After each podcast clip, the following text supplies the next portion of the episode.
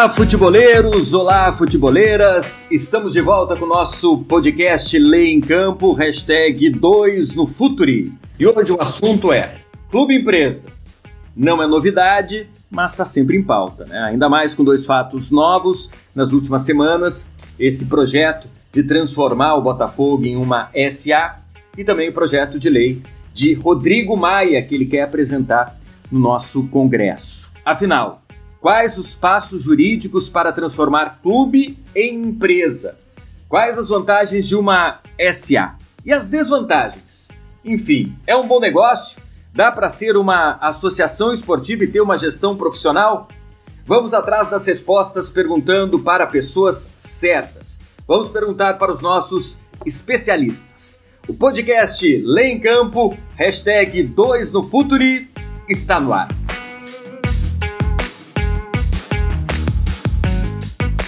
Clube Empresa versus Associação Esportiva. Qual o melhor caminho? Esse é o tema de hoje do nosso podcast Lê em Campo no Futuri. Eu sou o Andrei Kampf e participam comigo dessa jornada científica desportiva a Ana Luísa Soares, da equipe do Futuri. Tudo bem, Ana? Oi, Andrei, tudo bem? Um prazer estar com vocês aqui hoje, fazendo a minha estreia, mas também falando desse assunto tão importante que eu acho que vai agregar muito conhecimento para o pessoal do Futuri. Legal, Ana. E com a gente os especialistas Pedro Henrique Mendonça, que é advogado, mestre em Direito Transnacional, vasta experiência nessa área esportiva. Tudo bem, Pedro? Olá, Andrei, tudo bem? É... Olá, Ana. Olá, Igor. Acho que tem muito para ser discutido sobre esse tema, muito importante. Vamos em frente. E com a gente também o Igor Serrano, que é advogado especializado em direito esportivo e também escritor com livros muito bacanas que a gente vai trazer para vocês. No nosso Lá em Campo também a gente tem algumas dicas de livros do Igor Serrano. Tudo bem, Igor? Tudo bem, Andrei. Um prazer estar falando com você novamente. Olá, Ana. Olá, Pedro. Prazer poder trocar passes aí com vocês e vamos que vamos que tem bastante assunto legal sobre a temática. Vamos nessa. Antes deles começarem a explicar essa história, o Nilo Patucci, que é advogado especializado em gestão esportiva, tem uma pergunta. É o nosso quiz que já está no ar. Olá, Andrei, tudo bem? Como o tema do nosso podcast dessa semana é Clube Empresa, o nosso quiz será sobre o primeiro clube empresa que surgiu no Brasil. O clube passou a ter possibilidade de se tornar empresa a partir da Lei 8.672 de 93, também conhecida como Lei Zico. Ela dava a possibilidade dos clubes tornarem suas gestões com fins lucrativos. E a partir disso, no nosso quiz, a gente quer saber qual foi o primeiro clube a se tornar empresa no Brasil. Alternativa A: Red Bull Brasil. Alternativa B: Figueirense? Alternativa C, União São João de Araras? Ou alternativa D, Audax? Pensa um pouquinho que eu já volto com a resposta. Então, pensem, reflitam. O Nilo volta daqui a pouquinho para dizer se você acertou ou não o nosso quiz. Clube Empresa, transformação jurídica, pode ir para Pim, pronto, Todos os problemas resolvidos, claro, não é bem assim. Vamos lá. Palmeiras, Flamengo, Grêmio, Atlético Paranaense são associações esportivas e depois de anos de boas gestões, têm administrações exemplares. Isso para citar alguns exemplos. O Figueirense se tornou empresa e está fundado em problemas. Mas eu não preciso citar aqui clubes com problemas gigantes que são associações e outros clubes que se tornaram empresas e acabaram se organizando administrativamente. E agora, que pepino! A Constituição Federal, no artigo 217, Pedro, garante autonomia esportiva às entidades esportivas, autonomia às entidades esportivas, até para definir qual o modelo jurídico que elas querem para se organizar. Então a primeira pergunta que eu te faço, Pedro, é justamente essa. Por que ainda as entidades esportivas escolhem o caminho da associação e não de uma SA? Bom, Andrei, é, essa é uma pergunta que na verdade tem resposta bastante complexa, né? Acho é, interessante você ter mencionado a autonomia esportiva, né, que está consagrada na Constituição, e lembrar que lá atrás essa nossa Lei Pelé, que, que ainda é vigente, em 98, quando ela foi promulgada, ela obrigava os clubes a se tornarem é, entidades com fins econômicos, ou seja, o que hoje nós chamamos popularmente clube empresa. Né? É, evidentemente, uma disposição inconstitucional à luz dessa autonomia que o artigo 17 traz para as entidades esportivas. E não por acaso, é, em 2000 já foi alterado esse dispositivo. Então, é, veja que nós estamos aqui em 2019 falando, o tema é, fervilhando, mas é, a nossa legislação já se envolvia com isso há 20 anos atrás. Né? É, especificamente quanto a por que se escolhe pouco é, o modelo empresarial, eu atribuiria, é, sobretudo, a dois aspectos. O, o, primeiro, uma questão cultural. Né? Nós é, vemos alguns exemplos aí em outros países e acho que existe uma resistência no, é, no Brasil à ideia de que o clube possa ter um dono, né? que é o que a gente imagina como empresa. É, esse seria um primeiro aspecto e as dificuldades políticas aí dentro de um de conselhos enormes que esses, esses clubes formados como associações é, têm. O segundo aspecto seria um aspecto tributário, fiscal. Né? Enquanto associações, é, na medida que preencham determinados requisitos que a legislação impõe, os clubes têm direito a isenções é, fiscais que são muito importantes, são impactos é, significativos na, na receita dessas entidades. Então, de uma maneira mais objetiva, eu atribuiria a esses dois aspectos é, essa resistência em se adotar um modelo mais empresarial é, na natureza jurídica dos clubes. Legal, Pedro. Como o Pedro destacou, Igor, hoje as associações têm essa vantagem importante, que até é usada como argumento para quem não quer que o clube vire uma empresa, ou seja, essa isenção tributária. Uma SA paga sim impostos. Então, quais seriam as vantagens de uma associação? E quais seriam as vantagens do clube se tornar uma SA? É, para a gente poder entender melhor esse panorama, Andrei, eu acho que a gente tem que fazer um rápido, é, um rápido rememoramento do, do como os clubes surgiram né, no Brasil. A gente está falando aqui de início, é, final do século XIX, né, início do século XX, é, os clubes ali surgiam como atividades né, de, de extinção, né, para a prática, às vezes especificamente do futebol e em, outros, em outras ocasiões de outros esportes e também do futebol.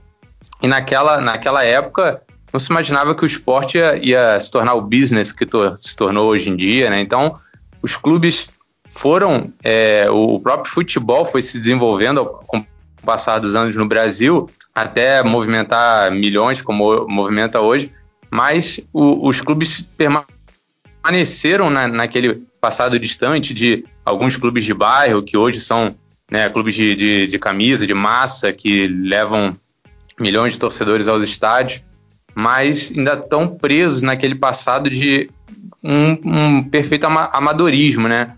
E, e, os clubes se prendem muito nisso é, para não, não deixar incorporar uma, uma gestão profissional que geralmente vem acompanhar, vem né, é, associada ao clube empresa, justamente para não ter que perder essa grande vantagem que é a isenção. É, a vantagem que a gente pode dizer é que o clube se tornar empresa implica numa gestão profissional, num compliance, né, utilização de compliance é impensável hoje um clube se tornar empresa e não, não fazer uso do compliance, que é requisito básico de uma boa gestão profissional de qualquer empresa grande.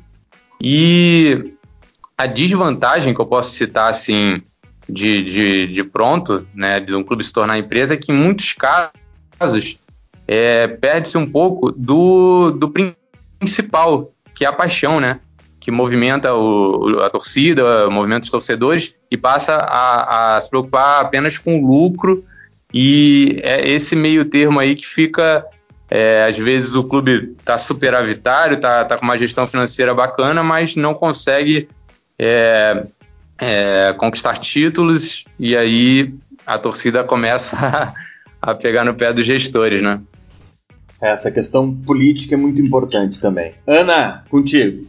Eu queria perguntar para o Pedro, na sequência do que ele falou na resposta da primeira pergunta do Andrei, se essa ausência de pagamento de impostos, hoje a gente consegue imaginar os clubes no modelo como eles se encontram, e inclusive na cultura, como o próprio Pedro falou na resposta dele, se essa cultura de clube associativo, que na verdade, como a gente fala, não tem dono, a gente consegue colocar uh, para as administrações hoje, a gente consegue apresentar esse modelo de pagamento de imposto, de pagamento de contribuição previdenciária, que também é uma grande vantagem das, das associações hoje, se a gente consegue levar isso para dentro dos clubes, se essa não é a principal resistência que a gente vai encontrar em relação ao próprio projeto de lei. E se esse projeto de lei em relação à, à perda dessa, dessa vantagem, que a gente chama, uh, não vai encontrar aí a sua maior resistência na aplicação para os clubes? É, vamos lá. O projeto de lei, que é o projeto de lei 5082 de 2016 do, do senador Otávio Leite, que mais recentemente é, veio à tona aí a partir do, da iniciativa do, do presidente da Câmara, ele prevê um regime tributário especial, mas é um regime especial transitório, ou seja, a sinalização desse projeto de lei é no sentido de que, se uma determinada associação é, deseja se transformar numa sociedade empresária, né, a sociedade anônima do futebol, na terminologia desse, desse projeto, e ele terá o incentivo de ter um regime tributário especial durante determinado período, mas isso não será algo é, permanente. Né? Então, o modelo que esse projeto de lei apresenta é um modelo em que o benefício fiscal, primeiro, suposto, aparentemente é inferior ao benefício fiscal de uma associação, porque não seria uma isenção, e sim um regime especial. Né? É, e segundo, seria algo transitório, não seria permanente. Mas eu acho que é importante pontuar que nós estamos aqui olhando pelo lado da tributação, né, do, do, quanto a tributação impacta na receita, mas também não podemos deixar de analisar que a, a transformação societária permite a, geração de novas receitas através de, da entrada do investidor. Né? Então, uma associação, por não ter fins econômicos, pelo fato de que ela tenha que destinar todo e qualquer lucro às suas atividades fins, é, ela não pode ter um investidor externo que vai colocar o dinheiro ali para recuperar depois. Né? Então, já uma sociedade empresária é, permite exatamente isso. Então, a, a transformação societária seria uma forma de captação de recursos. E aí nós olhamos aí para alguns exemplos de clubes brasileiros que têm uma situação financeira bastante delicada e que muito provavelmente é, poderiam usar essa, esse mecanismo de é, geração de receitas através de investidores como modo de, de se capitalizar. Né? Agora, é claro, o investidor, é, via de regra, não vai entrar para perder. Né? Então, é, aí entra aquilo que o Igor falou. É, necessariamente, essa, essa sociedade empresária teria que ter uma gestão é, positiva, com oferecendo resultados é, não apenas esportivos, mas também é, financeiros que fossem interessantes e é, fizessem com que o investimento aumentasse ao máximo, né?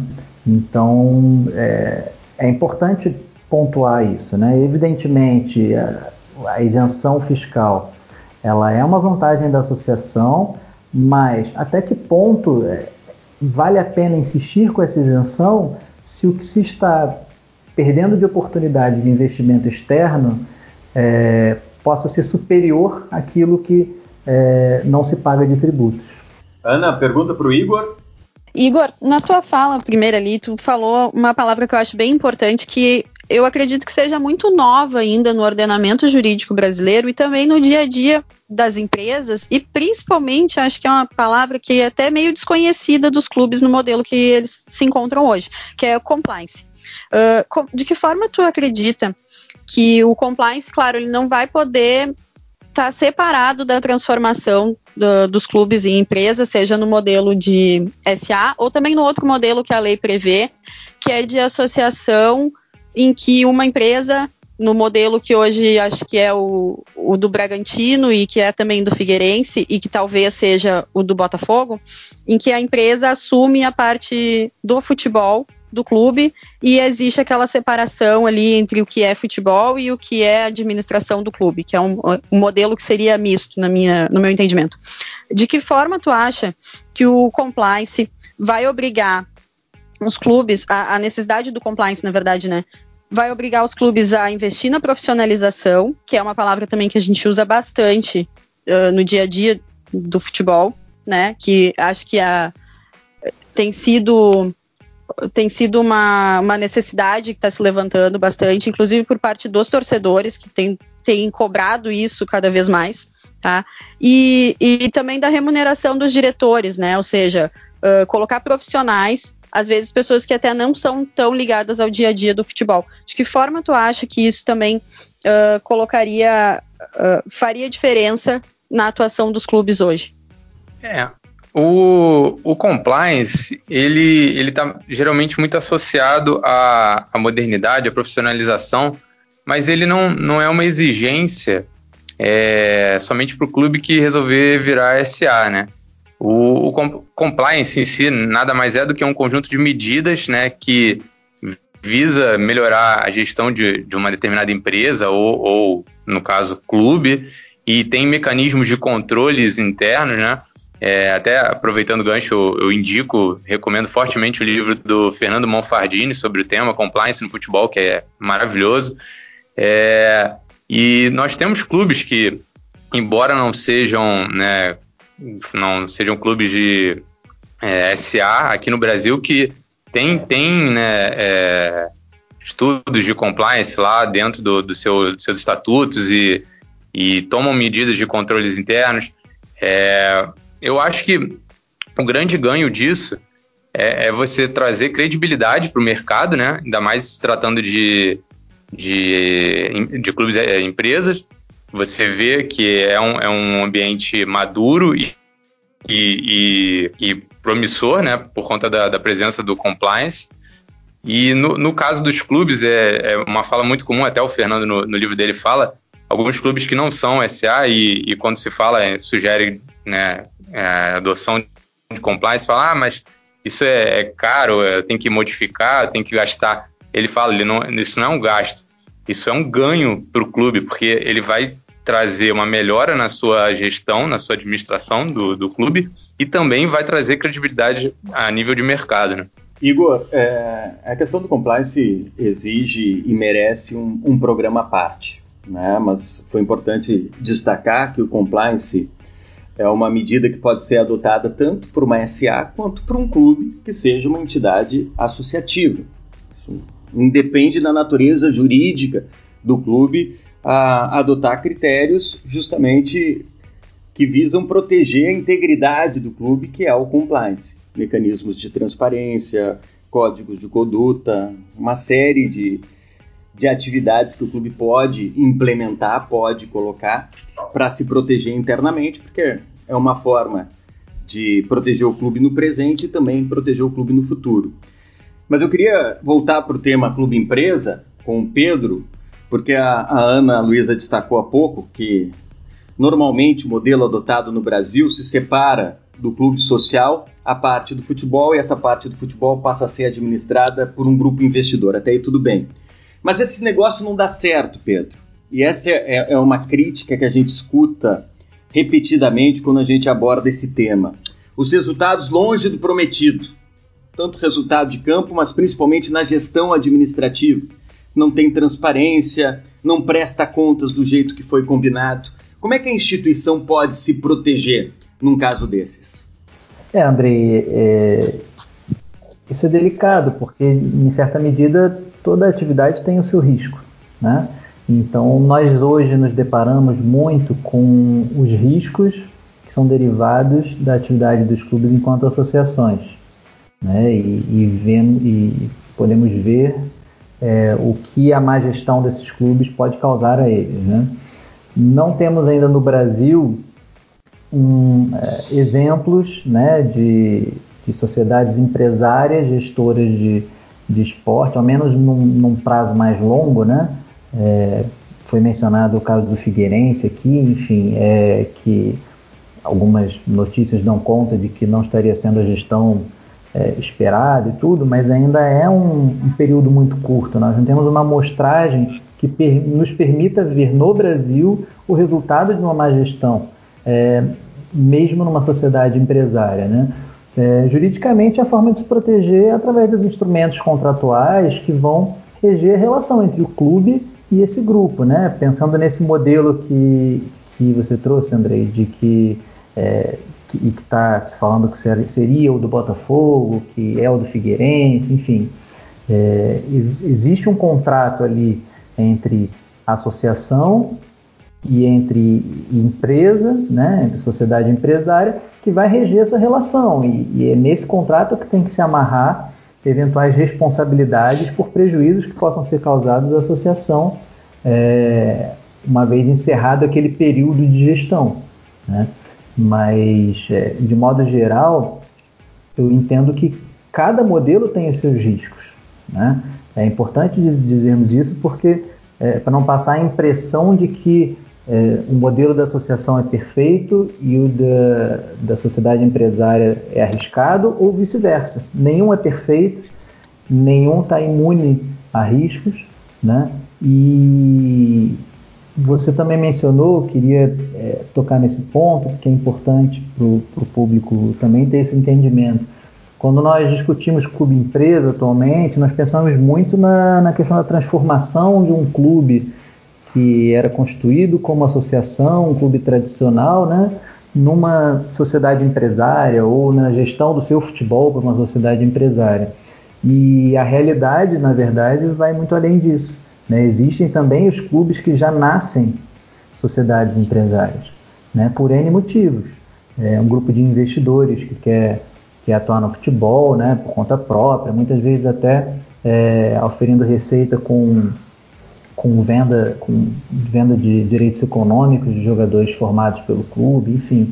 É, então é importante a gente dizer que a discussão do, do clube empresa ela vai muito além dessa situação dos grandes clubes que nós conhecemos, né, os clubes tradicionais, a discussão se eles devem ou não devem é, se transformar em clube empresa e vai e, e passa também por muitos clubes é, de menor expressão, mas que já tem alguma atuação há algum tempo nesse modelo empresarial e alguns, inclusive, é, com boas gestões. É, você pontuou questões que são fundamentais, Pedro, e eu quero justamente avançar com o Igor com relação a isso, até para trazer alguns exemplos da Europa em um artigo que ele escreveu. Né? Independentemente do modelo jurídico adotado, há riscos e é possível se estabelecer uma gestão profissional até em uma associação. Talvez seja mais difícil em função do poder político que ainda existe nas associações esportivas e talvez numa SA com essa independência administrativa esse caminho trilhado para o profissionalismo seja mais fácil.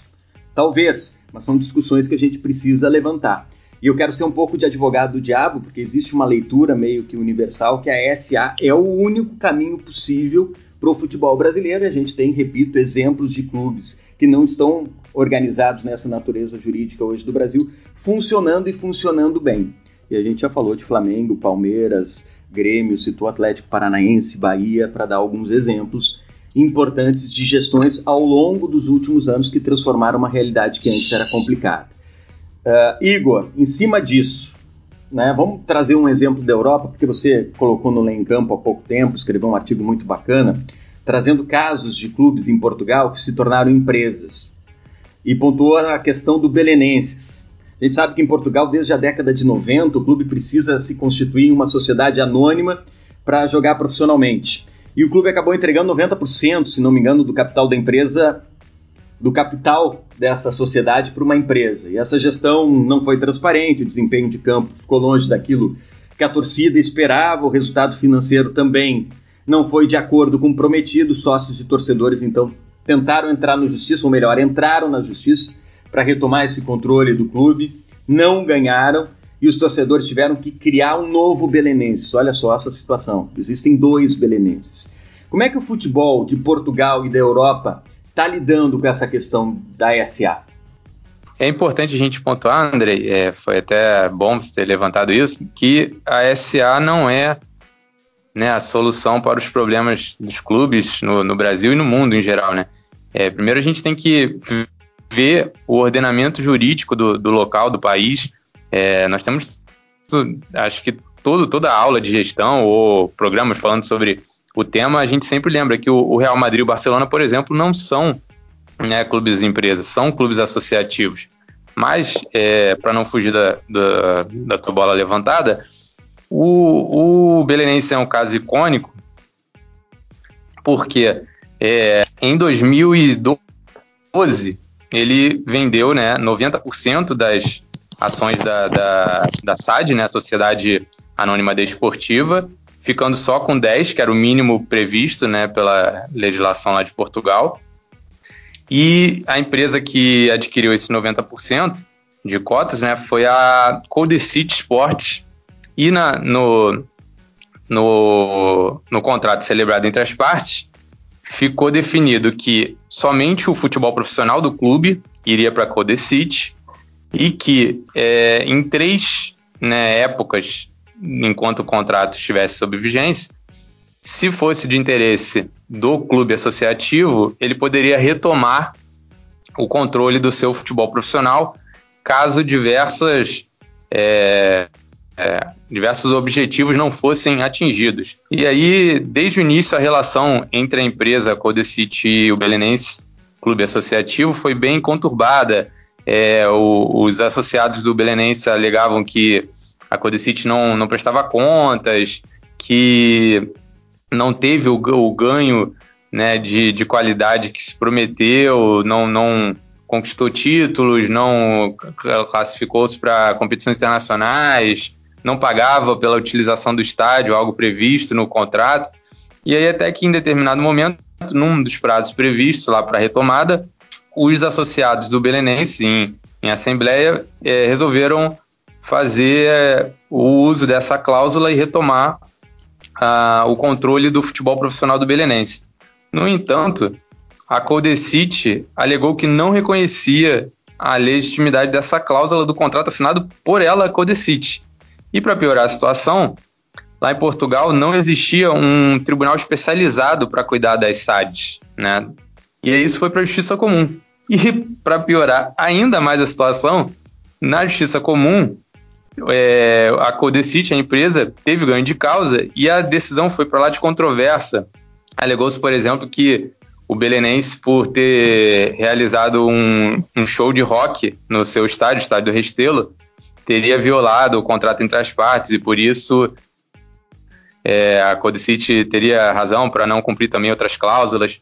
Enfim, é, e aí a relação que já era conturbada chegou num nível extremo e o Belenense começou a frear de todas as formas a Codecity e o, o time profissional, até então conhecido como Belenense.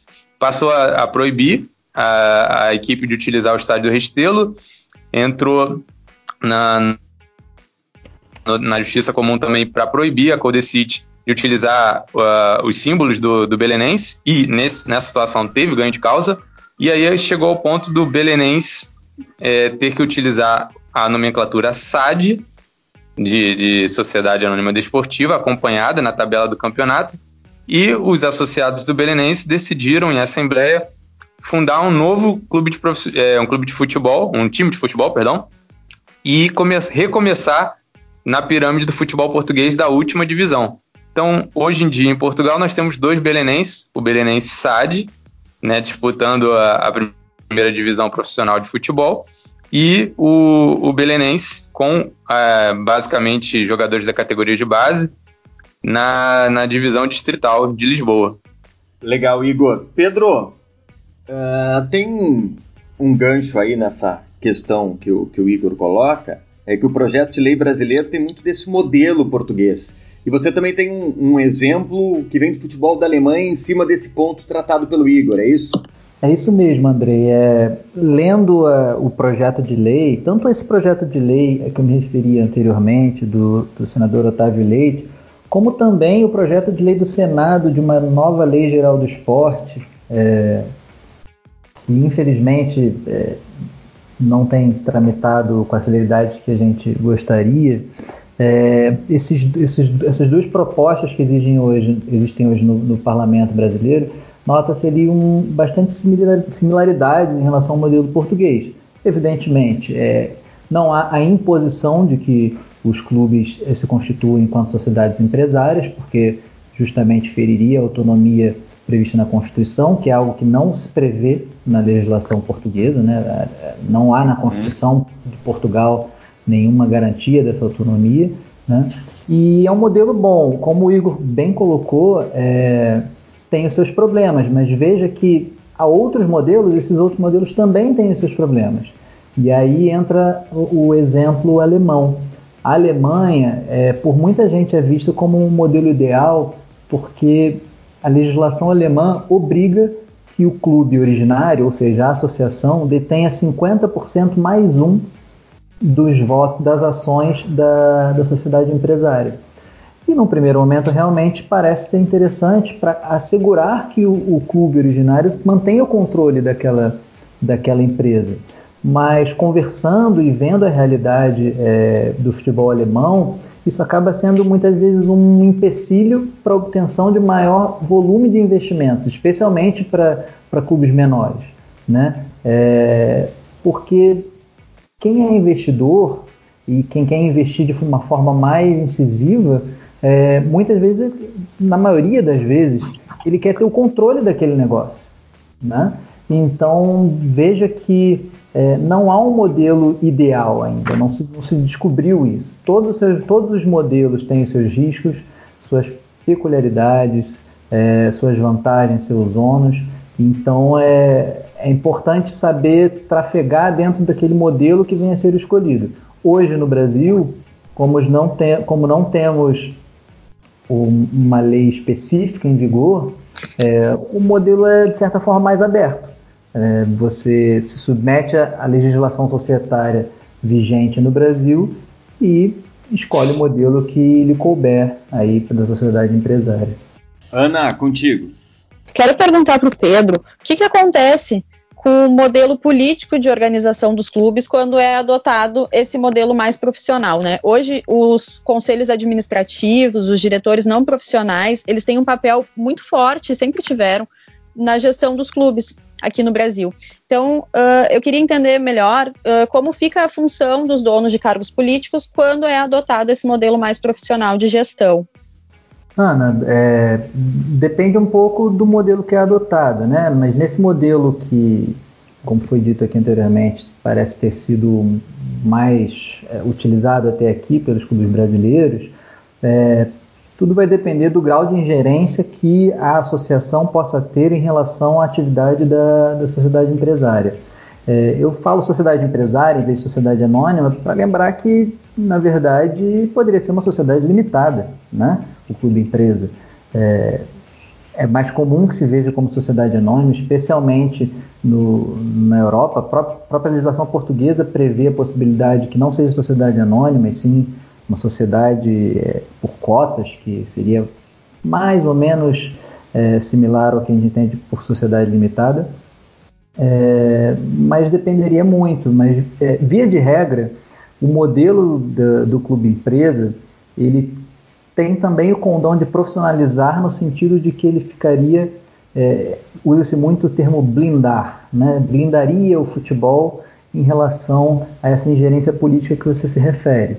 É, não necessariamente na prática é, se revela essa blindagem tão, tão clara, mas tecnicamente, como, como a gestão do futebol passa para uma sociedade empresária, uma empresa que é uma pessoa jurídica diferente daquela pessoa jurídica em que aquelas pessoas atuam como diretores, né? Então, na verdade, quem passa a gerir o futebol são os diretores dessa segunda pessoa jurídica, da empresa, e não mais a diretoria da associação que, que estabeleceu aquele contrato com a, com a sociedade empresária para gerir o futebol. Então, é, depende do modelo, mas via de regra, essa, esses diretores amadores, como a gente chama assim, eles teriam menor influência é, ou nenhuma influência sobre, o, sobre a gestão do futebol. E ao Igor, eu queria perguntar, porque a gente falou bastante aqui da relação interna entre o clube e a empresa, né? Essa associação que vai se constituir nesse, nesse modelo que a gente tratou mais aqui. Mas uh, eu queria saber o que tu pode nos dizer uh, em relação à experiência europeia, de como fica a relação das sociedades né, que são constituídas, uh, com os clubes que seguem sendo associações. Existe algum problema, algum conflito de ordem legal, daqui a pouco, na relação desportiva, na, na troca, na venda, enfim, na, na transferência de jogadores, ou algum outro negócio jurídico que possa ser feito entre eles? É, que eu, que eu me recorde, assim, agora de, de cabeça, eu não lembro de nenhum caso, até se você quiser exemplificar melhor a, a pergunta, Uh, na verdade, a gente falou bastante da relação entre o clube e a empresa, né, na constituição de uma associação. Tá? Uh, no uhum. dia a dia, uh, quando a gente vai fazer uma transferência de jogador, qualquer contrato que vai ser feito entre dois clubes, pode criar algum conflito de ordem legal quando um é uma associação sem fins lucrativos, como a gente tem hoje, e outro é uma sociedade empresária? Não, porque eles estão regidos é, no, no mesmo ordenamento né, do, do, mesmo país, ou no caso de serem do mesmo continente, no caso, exemplo, dois clubes é, de diferentes países, mas é, ligados à UEFA. Então, eles seguem a mesma, mesma regulamentação para transferência de jogadores, independentemente da, da forma como estão constituídos. Por exemplo, eu citei para você que o Real Madrid e o Barcelona não são é, clube, clube empresas, mas eles não teriam nenhum problema para negociar um jogador deles para, por exemplo, o Belenense que a gente citou, é, é, o Belenense SAD, né, o problema da, da empresa, ou até mesmo os clubes grandes da, de Portugal, né, o Benfica, o em Porto, que também tem constituição de sociedade anônimas desportivas. Então, é, ser, ser um clube empresa e outro associativo não é limitador quanto a isso de transferência ou não, não traria qualquer problema na hora de negociar jogadores. Pedro, meu clube decidiu se tornar uma SA. O que, que ele precisa fazer juridicamente? Bom, eu te responderia fazendo uma pergunta: por que o clube quer virar uma SA? Né? É, como nós falamos aqui, existem muitos modelos diferentes. Então, não existe uma receita de bolo que se possa aplicar a todos os casos. Depende muito da situação do clube, do cenário, dos objetivos. É, como eu disse também, não existe ainda no Brasil uma lei específica sobre uma sociedade anônima do futebol, uma sociedade anônima esportiva, enfim, é, que cria alguma limitação ou amarra, é, como na Alemanha existe, que você não pode ter é, ceder mais do que 50% do, do, das ações. Então depende muito. De maneira simples e geral, o que é preciso fazer, inicia, primeira coisa, é convocar o órgão deliberativo do clube, né, para deliberar acerca dessa mudança, né? E aí a mudança pode ser a transformação da associação em sociedade anônima ou sociedade limitada, ou enfim, é, em uma sociedade empresária diretamente, é, ou a, a transformação entre aspas, porque não é tecnicamente uma transformação, mas você, vou usar o verbo que também se tem usado é, para melhor compreensão, você arrendar a, a, gestão do futebol do clube para aquela empresa. Isso é uma decisão que também passa pelo, pelos órgãos deliberativos da, do clube. Então, o, o, caminho começa por aí. O que vem depois é, vai depender muito do caso concreto, das intenções, das necessidades do clube e basicamente do que ele almeja ao se tornar um clube empresa. Igor, tu gostaria de complementar alguma coisa na, na resposta do Pedro?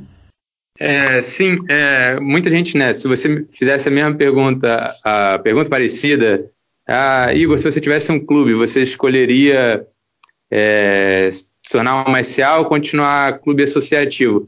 Eu, eu diria, até pegando um pouco um gancho na, na fala do Pedro, é, por que virar SA, né? Mas, mais especificamente, de que, embora é, os clubes hoje em dia, os associativos, sejam vistos como ultrapassados e modelos de gestão arcaica, tem uma coisa muito importante que eles conseguem é, ainda permanecer, que é a questão do, do, da conexão com os seus torcedores, né, que é a, força motriz de qualquer clube de futebol. Eles existem porque há torcida, né, e não a torcida porque há clube. É, é, então, muitos clubes aí atuais no, no Brasil que estão sendo apontados como como referências na, na gestão, a gente vê diversos relatos de que estão começando a perder a, a, essência, a sua identidade e começar a buscar um perfil mais elitista da torcida. Os ingressos vão ficando mais caros, não há, não há propostas para pensar no torcedor que tem menos condições de, de ir ao estádio, de incluir né, todos os perfis da sua torcida no, no estádio, no, no clube. Eu acho que isso é algo muito importante que, independente do clube virar empresa ou não, tem que sempre ser levado em consideração. É uma questão importante e, e que vai estar sempre na discussão, independentemente do modelo jurídico adotado pelos clubes, que é justamente dessa participação popular e de não afastar aquele torcedor que, que deu alma à equipe, que ajudou a construir a história desse clube, dessa entidade esportiva, sem dúvida nenhuma, um ponto bem lembrado pelo Igor. Antes da gente ir para as considerações finais, deixa eu chamar o Dr. Nilo Patucci para resposta do quiz. Tem muita gente em dúvida ainda, querendo saber se acertou ou não a pergunta do Dr. Nilo. Vai lá, Nilo. Tô de volta. Vamos conferir a resposta? Se você escolheu a alternativa C, está certo. O União São João de Araras, do interior de São Paulo, foi o primeiro clube a se tornar empresa, isso em 1994. Hoje no Brasil já existem mais de 20 clubes e empresas, seguindo os passos do União São João. Valeu, Andrei. Até a próxima. Legal, Nilo. Valeu. Obrigado pela participação. Estamos encerrando o nosso programa SA versus Associação Esportiva, qual o melhor caminho? Então eu quero uma resposta bem simples, bem fácil dos nossos especialistas. Eu vou começar pelo Dr. Pedro. Clube empresa ou associação esportiva, Pedro? Andrei, não existe resposta fácil para essa pergunta. É, é, vou dar a resposta clássica de advogado, depende. É, depende muito do modelo, do tamanho do clube, da intenção, é, da situação, é, enfim, como, como eu disse há pouco tempo, não existe uma receita de bolo, né? Existe cada caso é um caso, então para cada realidade existe um, uma vacina diferente. É mais ou menos por aí a análise. Doutor Igor, a sua conclusão, por favor. É, respondendo a mesma pergunta, também vou ficar em, em cima do muro como o Pedro. É, eu acho que clube empresa é, traz consigo é, uma, uma série de questões que podem melhorar a gestão na teoria, né? Depende muito de quem está envolvido. Mas por outro lado, clube associativo é a origem, é a aproximação dos torcedores. Eu, eu vejo como um, um caminho difícil de ter que escolher entre os dois. E, e acho que o natural é que num futuro muito próximo a gente consiga mesclar o melhor de cada lado sem perder jamais a, a proximidade da torcida e a identificação com o seu torcedor, que foi a, o que fez o clube existir tanto tempo, né? Temos aí diversos clubes centenários no Brasil. Ana Luísa, contigo. Então, acredito que hoje a gente tratou de principais aspectos da discussão sobre o clube empresa e que agora é acompanhar os próximos capítulos, né? Vamos ver se o projeto de lei 582 vai andar, se os clubes vão se organizar para adotar esses modelos e como vai ficar o torcedor e, como disse o Igor, uh, como vai o futebol se adaptar a essas mudanças e essas propostas. Legal, Ana, é isso, mas antes da gente se despedir de verdade, aquela dica literária sempre importante do Lei em Campo, uma tabelinha para mim indispensável, esporte, direito, literatura, olha só que bacana. Conta o que você achou pra gente, Alexandre Barreto. Olá, tudo bem? Nossa dica da semana é Relações de Trabalho no Desporto, uma coletânea de artigos que abrange os principais temas relacionados a direito do trabalho esportivo. Vários assuntos importantes, como evolução histórica da legislação trabalhista esportiva, suas especificidades, características, artigos sobre contrato de trabalho esportivo e suas peculiaridades, direito de licença do uso da imagem do atleta profissional, inconstitucionalidade da mudança do direito de arena, trabalho da criança e do adolescente como atleta de futebol nos esportes em gerais, e também artigo do nosso colunista Luiz Marcondes, que traz um capítulo sobre os direitos econômicos de jogadores de futebol à luz da Lex Esportiva e da Lex Pública. Muito interessante, um livro fundamental, Relações de Trabalho no Desporto, editora LTR. Valeu, Alexandre, muito legal. Obrigado, Ana Luísa, Pedro, Igor, os nossos especialistas, foi legal demais. Hoje a gente tratou do tema SA versus Associação Esportiva, qual o melhor caminho. Deu para a gente entender uma questão que é muito objetiva. Uma gestão é, esportiva responsável e transparente independe de qual a natureza jurídica dela, se é uma SA ou uma associação. Importante, claro, isso é fundamental a gente repetir, é que seja uma gestão que se comprometa em criar mecanismos internos de proteção, que ela seja transparente, que ela seja ética, que ela trabalhe fundamentalmente com profissionais que entendam da área, que entendam do esporte, que entendam da gestão esportiva. Agora, no meu entender, num clube empresa, esse caminho parece ser o mais tranquilo de trilhar do que numa associação esportiva onde a questão política ainda interfere muito nessa gestão. Mas a gente tem, trazendo o que a gente destacou lá no início do programa, bons exemplos no futebol brasileiro de associações esportivas que têm a natureza que o Igor destacou há pouco, essa essência do futebol, com a participação mais efetiva dos associados, funcionando e funcionando bem. O importante, repito, é uma gestão séria e responsável, independentemente da natureza jurídica que ela adote. Foi muito legal contar com o Pedro, contar com o Igor, contar com a Ana Luísa e contar com a sua participação no nosso podcast do Lei em Campo, hashtag 2 no Futuri. Agora os nossos recados finais, siga o Lei em Campo nas redes sociais, é arroba Lei em Campo, tudo junto. Assine também a nossa newsletter e fique por dentro dos conteúdos do Futuri. Para quem ainda não sabe, lançamos o Futuri Club. Venha fazer parte do time para ganhar conteúdos exclusivos e a cada meta atingida, desbloquear mais produtos do Futuri. Seja um cliente Silver ou Gold acessando apoia.c barra Futuri. Legal? Aquele abraço e até a próxima! Tchau, tchau!